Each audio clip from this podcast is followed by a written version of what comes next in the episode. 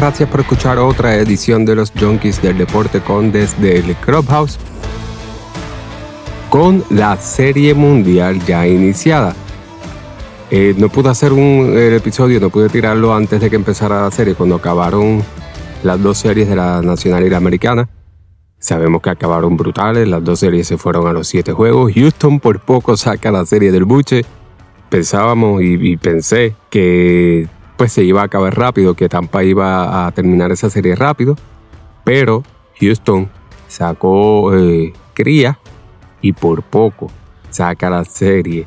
Eh, respecto a esa serie, además de que vimos un equipo de Tampa con un picheo, con una rotación de lanzadores muy bueno, dominando los juegos. Ellos están ganando los juegos con anotando menos de cuatro carreras o algo así. Eh, lo cual pues deja ver que ellos están jugando un juego pues que están dependiendo básicamente del picheo y del bullpen que es probablemente el mejor que va a haber en la serie, eh, en la serie mundial. Pero vimos un equipo de Tampa jugando un béisbol tradicional y un trabuco de Houston pues todavía jugando el béisbol moderno, que pues que prefieren ganar los juegos con, con jorrones y siendo comedidos, no tan arriesgados. Termina ganando Tampa como quiera, pero Houston terminó con lo que yo entiendo que es una nota positiva, que fue ver a Carlos Correa sacar la cara en, en los momentos que hacía falta.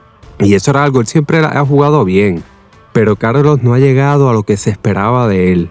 Y parte era quizás esta mentalidad, una mentalidad de que no, no ponía tanto esfuerzo o no, podía, no ponía todo lo que él podía en el diamante.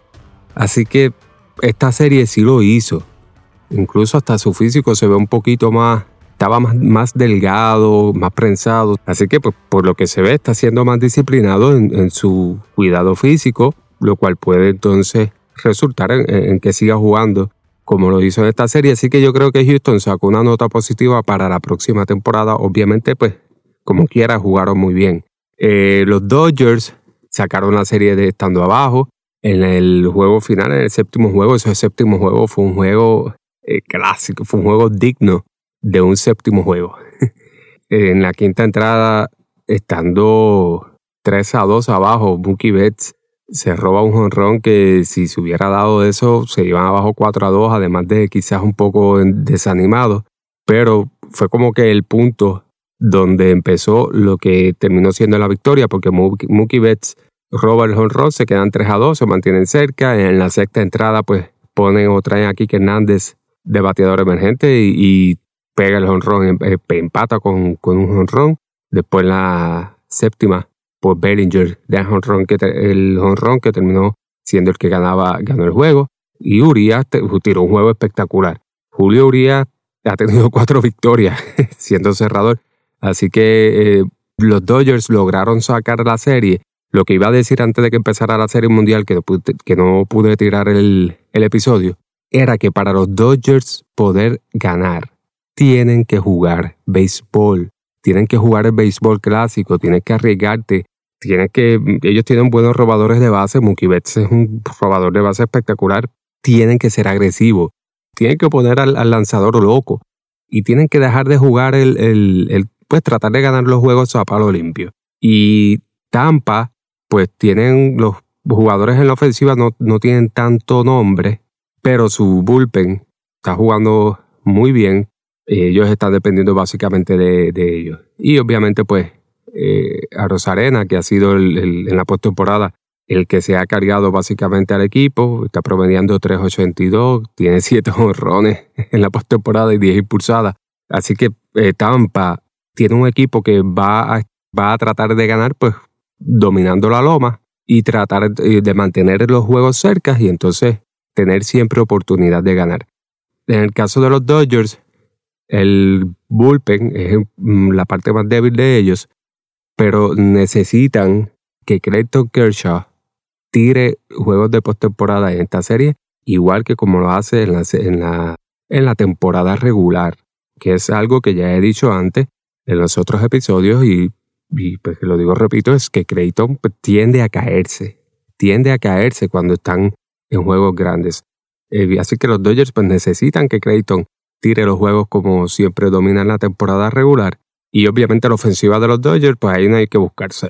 Tienen la mejor ofensiva en, en las grandes ligas.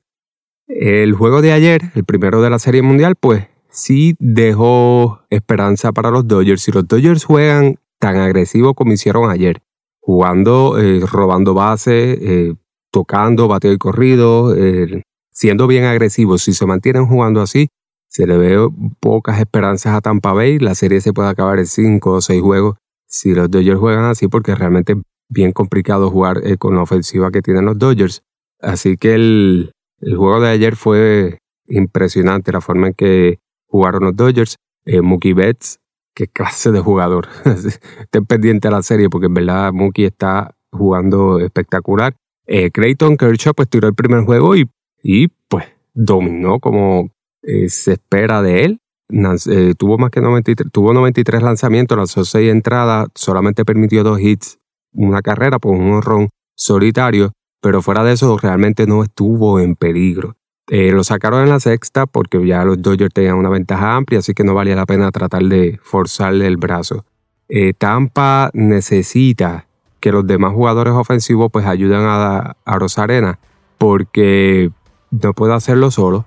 El Brandon Lowe, que tuvo una temporada regular eh, buenísima, pero en la postemporada pues se ha caído, ha promediado, era punto 115, algo así. Tiene 6 hits en los playoffs eh, con, 52 turnos. O sea que Brandon Lowe tiene que, despertar en algún momento si quieren tener alguna oportunidad. Para el segundo juego, los Dodgers todavía no se sabe quién van a usar. Eh, Bueller ya lo van a oficializaron para que para empezar el tercer juego, así que todavía no se sabe. Es la oportunidad entonces de Tampa robarse el segundo juego. Pero por lo que se ve, pues bien probable que los Dodgers pues se lleven la serie en 5 o 6 juegos. Sea como sea, la serie va a estar muy buena porque los dos equipos juegan un béisbol clásico. Así que no se la pierdan, va a estar interesante, va, a ser algo, va a ser una serie que uno va a estar todo el tiempo pendiente cada entrada. El juego de ayer ni, ni, pareció tan largo, porque siempre fue un juego bien, fue bueno, un, béisbol clásico. No se la pierdan, eh, de verdad que, que va a estar buena. Gracias por escuchar este pequeño update de la Serie Mundial. Sigan pendientes a los Junkies de Deporte para más detalles y noticias sobre el mundo deportivo. Gracias por escuchar esta nueva edición, así que hasta la próxima.